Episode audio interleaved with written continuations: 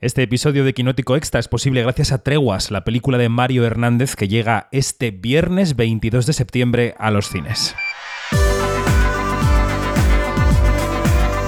Quinótico Extra, el podcast de Quinótico para saber más con David Martos.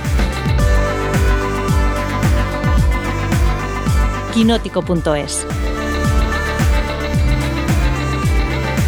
Pues eh, quinótico extra para hablar de Treguas, la película de Mario Hernández, en el que tenemos eh, chico nuevo en la oficina, ahora lo presentamos. Pero primero, Dani Mantilla, ¿qué tal? ¿Cómo estás? Buenas, contando las horas ya casi para coger el coche camino de San Sebastián.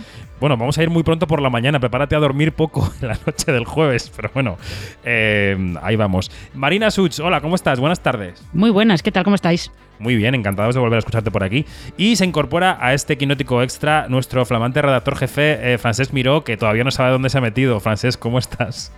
buenas, buenas, ¿qué tal? Pues muy bien, muy bien. Eh, es mi primera semana en, en Quinótico eh, y aún no me he arrepentido, así que es buena, buena señal. Vas a tener aterrizaje, la verdad que intenso, porque ya iremos contando lo que haremos en San Sebastián. Pero bueno, de momento hoy hablamos de Treguas, de esta película que pasó por la sección oficial del, Festival de Málaga em, y que yo creo que, em, como luego escucharemos algún fragmento, alguna escena, vamos a dejar el sonido para más adelante. En principio, en ese Málaga estuvimos Dani y yo, el resto lo habéis descubierto más tarde.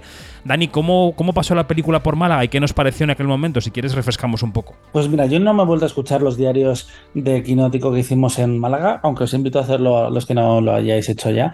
Pero yo recuerdo que me sorprendió positivamente. También es que yo soy público de estas películas de pareja, siempre me gusta verlas aunque mm, depende básicamente de dos cosas, que los actores tengan química y que haya eh, buenas conversaciones eh, o conflictos entre ellos. Y creo que es el caso de este debut de Mario Hernández, que hasta ahora solo había hecho un cortometraje como Vientos del Pueblo Sirio, algo como mucho más político, y aquí abraza lo sentimental directamente con una película que, mm, que cubre los encuentros de una pareja de amantes a lo largo de, una década. Ya, a mí me gustó, yo la vi con, eh, con, mucho agrado. ¿Cómo lo recuerdas tú, David? Yo también, la verdad es que era una de esas películas que cuando ves ¿no? un poco la programación de Málaga de películas que directamente en un primer vistazo, que quizás es un prejuicio de la prensa, calificas un poco como menor, ¿no? Pero, pero vista la película, la verdad es que nos encantó, nos gustó mucho, nos pareció que era muy, muy mona. Eh, hay que decir que estos dos, estas dos personas, este hombre y esta mujer, son Salva Reina y Bruna Cosí. Él hace de un guionista de cine, ella hace de una actriz y además aunque no se evidencia en ninguna de las sedes del festival, están en la película en el Festival de Málaga, porque están en las calles de Málaga y están en el Hotel AC de Málaga, que es donde sucede la película. Entonces tiene un encanto especial verlo en el contexto del festival. Y yo creo que es una peli que, pasó bastante bien, que le benefició mucho estar en Málaga. Em, ¿Tú cómo la has visto, eh, Marina? Eh, pues yo la he visto un poco, un poco en la línea de vosotros dos. Em, es verdad que yo sí que tengo un poco más de problemas con estas, con estas películas que están muy centradas en, una conversación entre dos personas, em, sobre todo porque a veces, eh, a veces pueden ser demasiado teatrales o, los diálogos a veces sonan, no es que suenen forzados, sino que a veces se tira un poco por, por intentar rellenar como intentando lanzar em, sentencias, ¿no? Frases así un poco lapidarias. Y aquí es verdad que lo que tiene a su favor es que mm, eh, Salva Reina y Bruna Cusí tienen, ¿sabes? Llevan una química como muy natural entre ellos y, eso ayuda mucho. Ayuda mucho a que, a que vayas viendo y a que, sobre todo, a que tengas curiosidad por saber eh, qué naturaleza tiene su hmm. relación, porque ellos eh, esconden más de lo que están de lo que están contando. Efectivamente. Y es que, Francés, yo diría, no sé si estás de acuerdo conmigo, que parte de, la, de la, del gusto inesperado que da la película es que no te esperas mucho la química entre Salva Reina y Bruna Cusí y de repente sucede en la pantalla, ¿no crees? Sí, sí, sí, estoy, estoy de acuerdo. Además, añadiría que, esa química tiene como algo de, verdad. No sé, me parece que, que ambos funcionan muy bien juntos y que te olvidas un poco de, lo que estaba hablando Marina, de que al final hay mucho guion, de que es muy teatral, porque además eh, hay muy pocos espacios y casi, bueno, diría que 40 primeros minutos son en una habitación de, hotel, entonces eh, es muy fácil que, se te vaya la cabeza pensando en otras cosas y sin embargo el guion se mantiene siempre interesante y eh, digamos que su relación tiene como un toque de de misterio porque el espectador va desentrañándola y eso le da como una, una verdad a, lo que, a lo que están diciendo los personajes que creo que, que funciona muy bien. Pero qué mierda.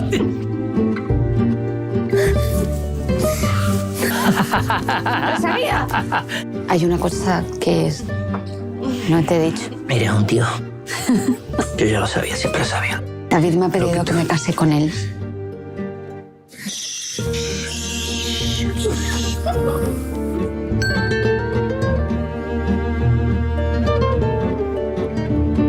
No voy a dejar que nada cambie porque no quiero que nada cambie. Y esto va a ser así mientras que los dos queramos. Es que no lo vas a poder evitar.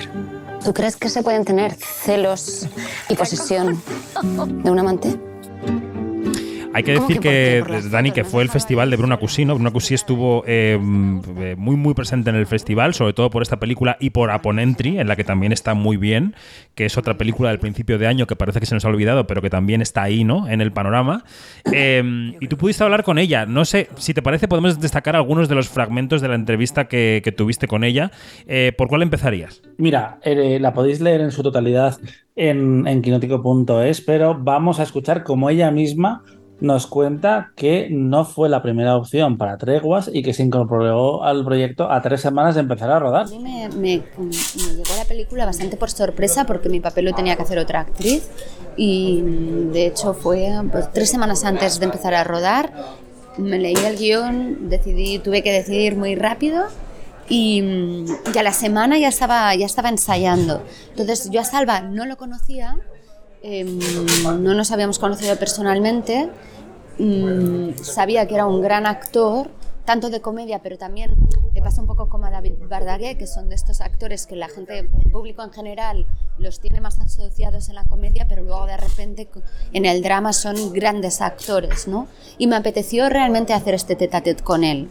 Em, nos conocimos muy rápido, fue una química bastante instantánea, tuvimos suerte en esto, pero es verdad que intimamos muy rápido y para mí ha sido un placer trabajar con él. Bueno, no cualquier actriz puede hacer esto, ¿eh, Dani? A tres semanas mm. decirle, venga, ponte a hacer una película además tan discursiva que tiene que aprenderse un guion gigantesco. Sí, pero ella además es muy, es muy directa en ese sentido y cuenta que es algo muy habitual en la carrera de actor, que tú nunca eres la primera opción, que siempre le han ofrecido el guion antes que a ti. Eh, en este caso, literalmente, pero esta historia también la, la contaba, por ejemplo, Christian Bale hace poco, diciendo que mm, él tenía una carrera gracias a lo que había rechazado Leonardo DiCaprio y en los 90, por ejemplo, se contaba que en Hollywood todos los guiones pasaban antes por la mesa de, de Jodie Foster. Mm. Eh, Bruna Cusi, en este caso, a mí me sorprendió como elección para el personaje de decir, porque ella siempre es una actriz, siempre ha sido una actriz muy naturalista. Y su elección como estrella de cine, que se supone que tienes que irradiar una serie de cosas, me chocó de primeras. ¿Qué pasa? Que es muy buena actriz eh, tanto aquí como en Aponentry, por ejemplo, creo que, está eh, estupenda y al final ella es capaz de convencerte de lo que sea. De hecho, no sé si os acordáis, pero el año que ganó el Goya Mejor Actor Revelación, ah, Mejor Actriz Revelación, estaba precisamente Bryce F. dando el premio caracterizado de, de Paquita Salas, que después coincidirían este año en una comedia como El Fantástico Caso del Golem. Que también estuvo en Málaga, se me olvidaba la tercera, efectivamente. También, exacto. Y decía eh, Bryce barra Paquita que eh, Bruna era la primera actriz que había ganado un Goya por no hacer nada. Que podía haber habido un pique ahí, pero no. Aquí ese, ese rollo naturalista le sienta muy bien. Y cuenta precisamente también en el audio que ella no conocía de nada a Salva y que tuvieron que crear esa química eh, de la nada. Que él también eh, juega un poco a contracorriente, porque lo hemos visto casi siempre en, comedias como Allí Abajo o como Señor Dame Paciencia, y que de repente descubrimos en esta película que lleva varios meses yendo al gimnasio, por un lado, o que te puede hacer un drama, porque él tiene pendiente de estreno el 47, que yo creo que es la película por la que le hemos visto este cambio de imagen, que es lo nuevo de Marcel Barrena. Ah, esa película del autobús que llega a un cierto barrio de, de, Barcelona, ¿no? Que no había autobuses, efectivamente. Exacto, sí, sí, sí, sobre un movimiento eh, vecinal de la Barcelona del 78 y claro, el físico era distinto y aprovechó y cambió.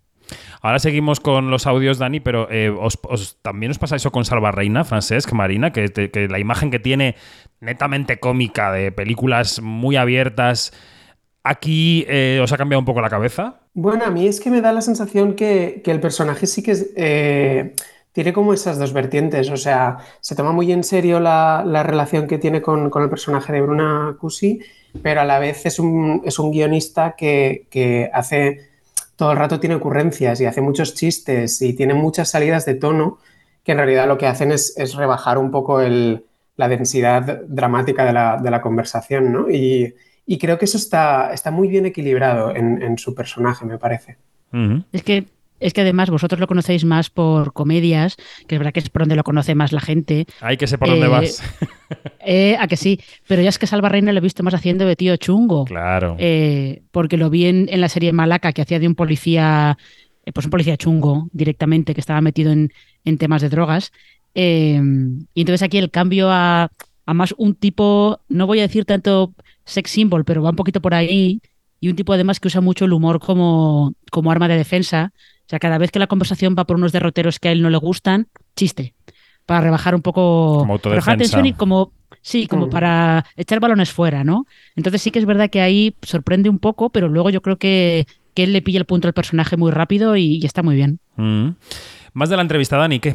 Sí, en esa línea, eh, Bruna eh, continúa contando cómo fue el rodaje, que se hizo casi, casi entero en orden cronológico, que fueron prácticamente todo plano secuencia y que fueron crea creando esa relación entre, entre Bruna y Salva, al que por cierto compara con David Verdaguer, que es otro actor que en Cataluña es súper conocido por las comedias, que nosotros leímos primero en Steve 1993 como más dramático y, y, que fue cambiando también su percepción a nivel estatal eh, como actor.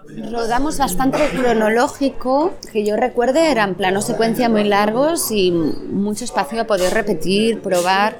De hecho, claro, como además a mí me llegó tan, tan de pronto el guion y había mucho texto porque hablábamos mucho, para mí fue casi un ensayo el rodaje. Que eso es algo muy bueno que dice Michael Caine, lo dice, que te, tienes que tomar el, el rodaje como si fuera un ensayo y ir probando y tener la libertad de que a cada toma puedas probar cosas nuevas, puedas reaccionar de formas distintas. Luego ya en el montaje darán el resultado y será como la función final.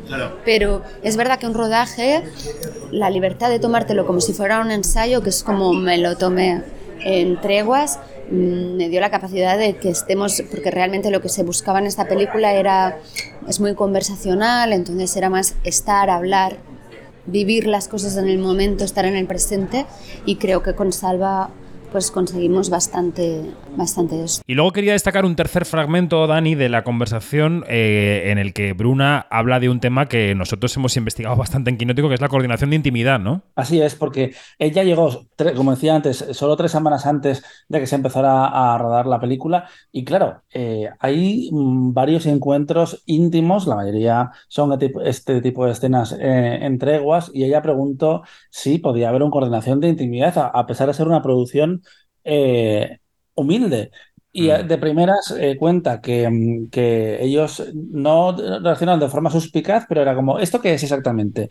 Y eh, en el audio explica por qué es importante esta figura que yo creo que, que en el año que ha pasado de, desde que se rodó Treguas ya es mucho más normal en el cine y la televisión española. Pues de hecho en, en Treguas hay coordinador de intimidad porque lo pedí y se quedaron así muy sorprendidos de qué es y digo, a ver, es, es, una figura muy nueva, les conté un poco y les dije, ya que hay muchas escenas de sexo, creo que puede ser interesante, pero interesante sobre todo porque creo que es una figura que igual que si yo tengo que aprender a montar a caballo, me ponen un coach de caballo, o si tengo que aprender un acento o hablar en inglés o cualquier cosa que no esté, o sea, que, que necesites a alguien que te dé herramientas, creo que en este caso mmm, es importantísimo. No solo para que todo el mundo esté cómodo, que esto es importante, que cada uno esté cómodo haciendo las escenas, que, que porque es, es, de repente cruzar un, una intimidad en la que no estamos acostumbrados, eh, hay un contacto físico, pero no solo por eso, sino en que está muy bien que haya la figura de alguien que se encargue de decir cómo vamos a contar esta sexualidad, qué queremos transmitir con estas escenas, que, que, que, las escenas de sexo no sean solo sexo, haya interpretación en ellas, Em, y la verdad es que y haya una coordinación en la que ambas partes, creo que es un favor que se le hace a muchos directores que mm, tienen que pasar el apuro de hablar con, con actrices o con los actores para decirlo. O sea, creo que es una figura muy importante y que estoy muy contenta de que haya entrado, pero sobre todo que se entienda por lo que es, que es eh, un, un, coach, igual que tienes un coach de interpretación, pues se añade un coach de, de, de intimidad. Eh, que te ayuda a coreografiar escenas que siempre en un rodaje son más aparatosas, más incómodas para todo el mundo. Es una facilidad, es un facilitador. ¿no? Se habla mucho de la vulnerabilidad de las mujeres, pero los hombres también en la sexualidad están muy, muy vulnerables y, y tienen, tienen, la sociedad les sea, ha marcado como un, un, patrón de cómo se debe comportar un hombre en la cama, ¿no? O como, yo creo que ayuda mucho, ayudará mucho a cambiar el, el ¿cómo te lo cuento? El, el, el, los prejuicios que se tienen en, en lo que es un relaciones de, de, sexo en la cama que estén alejadas de la pornografía. Claro. ¿no? A hacer realmente escenas de sexo reales. Es verdad lo que decías, ¿eh? que, que, este último año, año y medio ha sido clave ¿no? para que esa figura se extienda. Interesante lo que cuenta, lo que cuenta Bruna. Mm. Sí, y además es que nosotros eh, hemos contado un poco ese momento de cambio a través de ese quinótico extra que, que recomendamos mucho con una coordinadora de, de, intimidad que explica un poco cómo de, desmitifica todos esos prejuicios que también hay alrededor de esa figura o esas conversaciones con directores, con actrices, con actores, con plataformas que son las que han traído la figura a España, por cierto, y mm. que a, poco a poco han saltado al cine indie, como es el caso de Treguas. Lo publicamos en mayo, el Quinótico Extra, con Rebeca Medina, que estuvo aquí, y la verdad es que fue muy, muy, muy interesante. Venga, vamos con escenas favoritas de la peli antes de pasar a, eh, a abrir un poco el foco y a, y a intentar eh, tirar del hilo de las, de las comedias románticas, películas románticas, dramedias de pareja que andan por la calle. Bueno, eh, escena favorita de eh, Marina, venga. Pues mira, justo mi escena favorita es el final. Eh, el final en Se el lo vas que a reventar a los quinóticos, claramente, ¿no? no voy a decir, no voy a decir qué pasa al final. Vale. Pero eh, es una escena en la que te das cuenta eso, de que ellos han estado escondiendo mucho más de. Se han pasado toda la película hablando y en realidad aunque se han contado cosas, en realidad no han hablado de verdad de, de lo que deberían haber hablado. Uh -huh. O sea que no ponemos el audio, porque si lo ponemos reventamos todo. Bueno, es que la verdad es que diálogo, bueno, hay diálogos, pero es más, eh, se ve más que, más que se escucha. Vale, venga, perfecto, pues lo dejamos ahí. ¿Y la de francés cuál sería? Eh, yo me decanto por, por, pero por una cuestión personal, porque me gusta eh, cómo, cómo, canta y me gusta que, que la narración se pare. Eh, en, en, es una escena que, que, los dos protagonistas están en un, en un, bar donde hay un karaoke y se retan uno, uno al otro a un, a un, juego muy, muy infantil eh, en el que al final eh, Bruna Cusí tiene que cantar un, un, tema. Y me gusta mucho porque canta el tema eh, a la vez que está interpretando la incomodidad que tiene por cantar ese tema y en ese sitio. Y, y porque el tema que canta habla bastante de, de su relación. Eh, entonces, eh, me parece que combina muy bien todos esos elementos emocionales y, y, funciona muy, muy bien. Y además es una escena muy bonita, vaya. Pues entonces esta sí que la vamos a escuchar, venga. Qué morena vienes de andar por ahí. Lo bien que te sienta estar lejos de mí.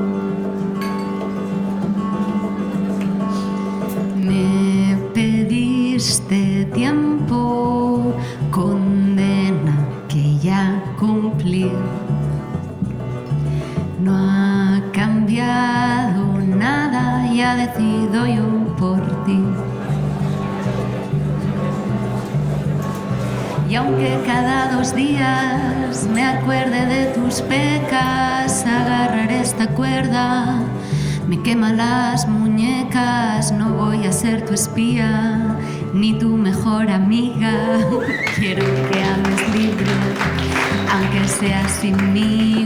Pues sobre la canción de Bruna Cusí, si os parece, hacemos eso que decíamos, ampliamos el foco de la película y hablamos de otras que. Mmm, que pueden tener este mismo esquema. Yo cuando lo planteábamos en el grupo de WhatsApp que compartimos las quinóticas y los quinóticos, a mí me venía a la cabeza Linklater, ¿no? Y la trilogía de, de antes de Dani, pero no sé si, si sí, si no, si tiene conexiones, si, si Mario Hernández ha bebido de ahí o no, eh, no sé qué ves. A ver, yo creo que, que todo el cine contemporáneo de, parejas viene de ahí, a pesar que realmente yo creo que te puedes remontar a un clasicazo como es Dos en la carretera de Stanley Donen con Audrey Hepburn y Albert Finney, que era como la casi la descomposición de, de la historia de un, de un matrimonio que empieza por un viaje que va desde Londres a la Riviera Francesa, pero que vamos viendo flashbacks de la pareja y entendemos cuáles son sus dinámicas y cómo han acabado, cómo han acabado. También se me, se me viene a la mente 5x2, que es una película con un concepto parecido, solo que explora la dinámica de un matrimonio eh, a través de cinco momentos como casuales y es una peli de, de del año 2004, pero sí, yo creo que las películas como Treguas beben de la trilogía antes de y esos encuentros. eh, creo que, mm, por suerte para, para la película de, de Mario, no intenta ser tan pomposa que a mí me vuelve loco la película. Sabemos, por ejemplo, que a María Joarias, nuestra compañera, eh, le parece un, un espanto las tres películas. Yo me quedaría a vivir en ellas, ese tópico que dicen, pero yo creo que es un poco como la hoja de ruta de muchos directores de, que tienen ahora 30 años y que de repente vieron cuando eran pequeños esta película antes de, de amanecer, no, antes sí, del amanecer, que recordemos empezó como en Berlín y que después eh, se convirtió en un título de culto, tuvo secuelas y si no me equivoco te dijo a ti Linklater en Venecia que eh, no descartaba hacer una cuarta entrega, ¿no, David? No me lo dijo a mí, se lo dijo aquí a la Nicoletti de Fred Film Radio, pero bueno, lo dijo delante de mí. Ah, bueno. O sea En que casa, lo, en lo es- lo escuché de su boca. Dijo, me dijo, bueno, em, no me dijo a mí, dijo a los que estábamos presentes. Eh, se nos ha pasado ya la ventana de los nueve años que estábamos dejando entre película y película, pero seguimos vivos y, y evidentemente sigo con buena relación con los actores así, y, y co-guionistas y co-creadores. Así que quién sabe, ¿no? O sea que dejó la puerta abierta más que, bueno, no sé, ahí lo Ah. dejó. Ahí lo dejó. Em, ¿Tú qué cosas ves? ¿Qué, qué lazos lanzas hacia otras películas, Marina? Eh, bueno, ya sabes que yo me voy a ir, a- yo me voy siempre hacia mi negociada habitual, eh, que es la tele, que son las series, eh, porque es que me ha parecido curioso según, según la estaba viendo, porque aparte evidentemente de Linklater y de Dos en la carretera, que son como las referencias clásicas de siempre, a mí me ha recordado a una, una serie pequeñita que se llama State of the Union. Eh, es, es pequeñita porque son capítulos de 10 minutos y en cada temporada son dos. Eh, lo que se ve es a un matrimonio que va a terapia y tú los ves justo en el momento antes de ir a la consulta. Y ellos dos quedan en un bar a tomarse un algo, a hablar antes de ir a la consulta. Y me recordó esas conversaciones que tienen, me recordó un poquito también a, a esta serie State of the Union. Ah, mira, pues es una buena cosa que apuntar. Yo no la he visto, así que me la puedo apuntar para el futuro. Y Francesc, ¿a ti qué te sugiere Treguas? Es curioso que haya salido el nombre de David Verdaguer, eh, porque a mí me hizo pensar, sobre todo el inicio, me hizo pensar en el inicio de 10.000 kilómetros de Carlos Mm. Márquez Marcet, eh, porque me parece que, que funciona de una forma parecida en lo narrativo y también en la, puer- en la puesta en escena. Eh, pero luego la película, conforme va desarrollándose y con lo que va contando, eh, también me recordaba un poco a, Los días que vendrán, también de Carlos Márquez Marcet, eh, en esa exploración de, de una pareja que no están mm, nunca donde había estado antes, ¿no? Y, y en el caso de, de Los días que vendrán, sí que es cierto que, que es por un embarazo y va sobre la maternidad y, eso que altera la relación es muy distinto, pero, pero los personajes están en un punto parecido porque se, se enfrentan a algo que, que, digamos, eh, les es desconocido en una relación en la que, en principio, mm, es, es, eh, llevan muchos años. En el caso de los dos protagonistas de Treguas, eh, llevan 10 años. Entonces, digamos que eh, está ese, ese, ese elemento que me, parece, que me parece que tiende puentes, tiende puentes además en, en, el cine español. Mm. ¿Y cuáles creéis que son los elementos que hacen funcionar películas como estas? Porque eh, es verdad que cuando una película de estas está bien, es buena, mmm, digamos que pongamos el significado de buena que cada uno quiera, a cada uno le parece buena una cosa, pero quiero decir que cuando una película de estas engancha, ¿Por qué es? Yo, tengo, yo tiendo a pensar que por muy bueno que sea la dirección, por muy buenos que sean los actores, eh, es el guion lo que manda, ¿no? Y a mí un buen guion, un buen diálogo más bien, porque se basan mucho en los diálogos, es lo que me lo que hace que yo no perciba lo que decíamos antes, ¿no? La teatralidad o, la pomposidad o que sea forzada. Y en este caso, y en todos los que estáis citando, creo que, coinciden, ¿no? Que los diálogos son em, ¿Sabéis cuando los diálogos no chirrían? Como que no dan con ninguna arista, que van fluyendo. Pues eso es lo que me parece a mí de esas películas. Te estaba escuchando, David, y me ha venido a la mente automáticamente una película que podría haber caído en la teatralidad eh, absolutamente, que para mí, creo que yo como espectador me olvidé de ello en cuanto me quedé prendado de los personajes y de esos diálogos, como es Buena Suerte Leo Grande. Ah, sí. Que, eh, los encuentros de una pareja en una habitación de hotel eh, que es un poco parecido en este sentido a Treguas, y yo ya me olvidé por completo y, me podía haber quedado ahí cuatro horas directamente. Y creo que es un, caso, un, buen ejemplo. Para que no lo ubique, es la película protagonizada por Emma Thompson, que estuvo en la Berlinale y por la que ella dijo, ella tuvo esa intervención pública en la rueda de prensa hablando del cuerpo de las mujeres, ¿no? Y de que las mujeres se habían sentido avergonzadas de mirarse al espejo y cambiaban la postura. Es una película muy, muy interesante sobre el sexo más allá de una cierta edad, ¿no? El sexo y la, y la, afectividad corporal, ¿no? Digamos. Emma Thompson, robadísima en los Oscars. Y atención, yo creo al actor también, Terry McCormack, que lo hemos visto hace poco en Bad Sisters, Hermana hasta la muerte, serie de Apple, eh, muy recomendable, eh, y que yo creo que va a dar mucho que hablar. Oye, ya que estás en el uso de la palabra y hablando de los Oscar, no creo que Bruna Cusí llegue a los Oscar, no creo que la película que de la que hablamos hoy llegue a los Oscar, pero ¿tiene alguna posibilidad de la temporada española de premios? ¿Tú le ves alguna posibilidad en alguna categoría? Mira, en la categoría Nobel yo creo que está claro que es cuestión de dos películas, en este caso como es Matria y 20.000 especies de abejas, entre Estivaliz eh, Urresola, y Álvaro Gago pero hay cinco huecos, así que no sabemos si Mario Hernández puede entrar eh, en su debut. Todavía no está claro qué, clase de año va a ser, porque de repente sabemos cómo es el, circuito de festivales de otoño. Tenemos otro debutante como Javier Mancipe con la buena estrella, no, la buena, no, la estrella azul. La estrella azul. pero veremos cómo avanzan en las próximas semanas.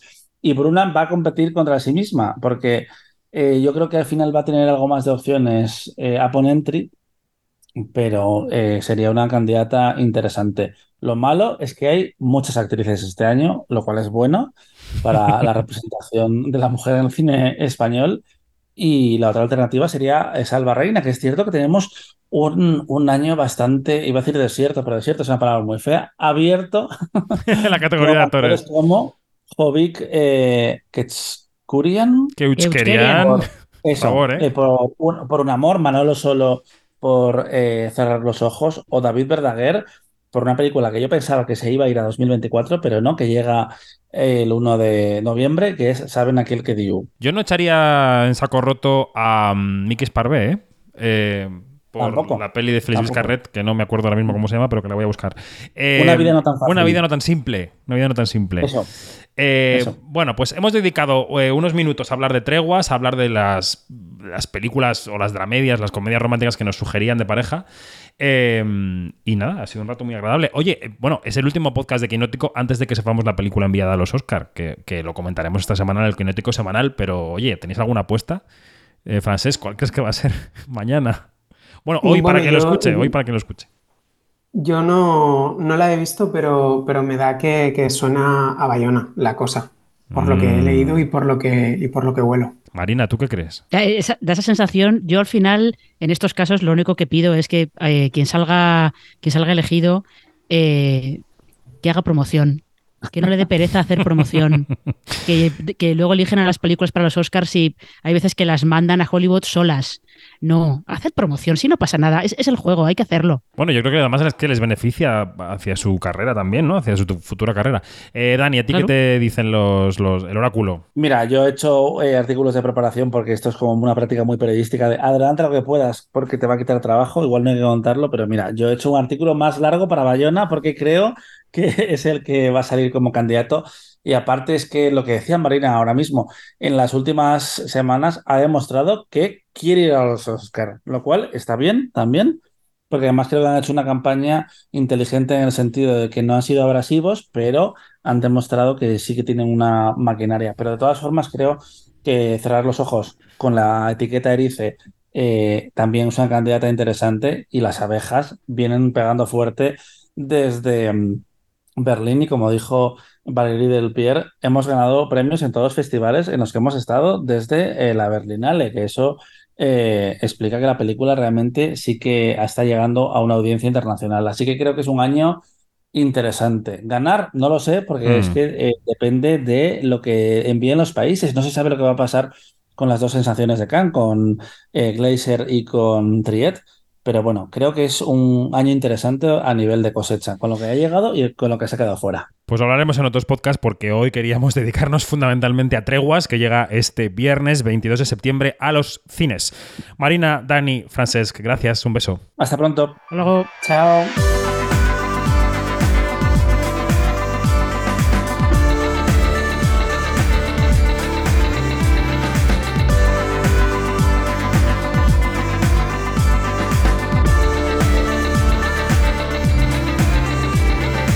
Todo, más información en quinótico.es, primera con K y segunda con C, y en nuestras redes sociales donde somos Quinótico. Hasta la próxima.